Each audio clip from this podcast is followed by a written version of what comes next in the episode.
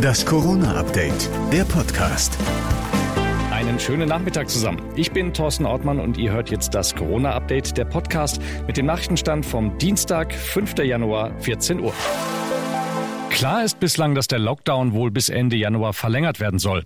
Gestritten wird allerdings darüber, wann und wie die Schulen wieder öffnen sollen. Der Präsident des Lehrerverbandes Meidinger fordert, dass die Schulöffnungen an das jeweilige Infektionsgeschehen angepasst werden. Wenn der da wäre, könnte man sich jeweils in einer Region schon bei steigenden oder fallenden Inzidenzzahlen darauf einstellen, welcher Schulbetrieb in der nächsten Woche möglich ist. Nächster Streitpunkt Bewegungsbeschränkungen. Es geht um den Vorschlag aus dem Kanzleramt, dass man sich in Regionen Regionen mit einem hohen Inzidenzwert nur maximal 15 Kilometer vom eigenen Wohnort entfernen darf.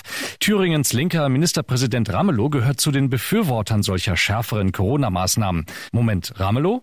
Ja, richtig gehört. Der mutiert derzeit genauso rasant wie das Virus selbst. Denn noch vor Wochen, als die Ministerpräsidenten härtere Maßnahmen beschlossen hatten, klang Ramelow im zweiten noch so. Sie sagen, das, was da heute eigentlich beschlossen wurde, ist Unsinn. Ja, das sage ich so. Auch das Thema Impfstoffknappheit sorgt für Zündstoff. Die Kanzlerin will das ab morgen darum zur Chefsache machen.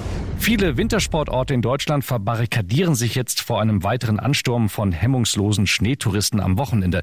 Es wurden Parkplätze mit Bauzäunen gesperrt, Ski- und Rodelpisten mit Betreten verboten Schildern versehen und Straßensperren errichtet.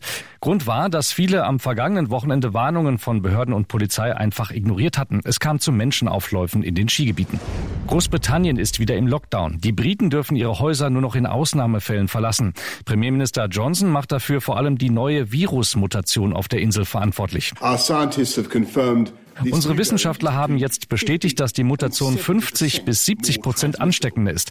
Darum ist die Ansteckungsgefahr deutlich gestiegen. Die Zahl der Toten ist bereits um 20 Prozent in den vergangenen Wochen gestiegen und sie wird weiter steigen. Der harte Lockdown in Großbritannien soll erst einmal bis Mitte Februar dauern. Bedeutet, auch alle Shops und Pubs sind dicht. Das ist einem Twitter-User viel zu lange. Er schlug vor, den Impfstoff in den Pubs gleich aufgelöst im Bier zu verabreichen. Dann wäre ganz Großbritannien in nur zwei Tagen durchgeimpft. Allerdings angesichts der Trink Trinkfreudigkeit der Briten, viele wohl auch mit einer Überdosis. Das war das Corona-Update vom 5. Januar und noch mehr Hintergründe zum Thema hört ihr wie immer auch in unserem Hintergrund-Podcast Corona und jetzt überall, wo es Podcasts gibt.